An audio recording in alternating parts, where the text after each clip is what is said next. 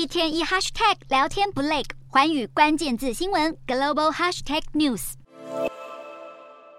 随着联准会主席鲍尔演说未放音，加上投资人乐观等待关键通膨数据，美股主要指数十号震荡收红，美债殖利率走升，Netflix、Meta 支撑下，通讯服务领涨大盘，半导体类股势不可挡。这是从去年十一月以来首次连续第三个交易日走阳。美股四大指数全数收红，道琼指数大涨一百八十六点四五点，收三万三千七百零四点一零点；纳斯达克上扬一百零六点九八点，收一万零七百四十二点六三点；标普百扬升二十七点一六点，收三千九百一十九点二五点。非半指数上涨三十四点五四点，收两千七百二十一点二九点。欧洲股市方面，美国货币政策官员预警利率将继续调升，并在高档停留一段时间，促使投资人采取审慎做法。欧洲股市今天收低。欧洲三大股市全数收黑，英国股市下跌三十点四五点，收七千六百九十四点四九点；德国股市小跌十八点二三点，收一万四千七百七十四点六零点；法国股市下挫三十八点二二点，收六千八百六十九点一四点。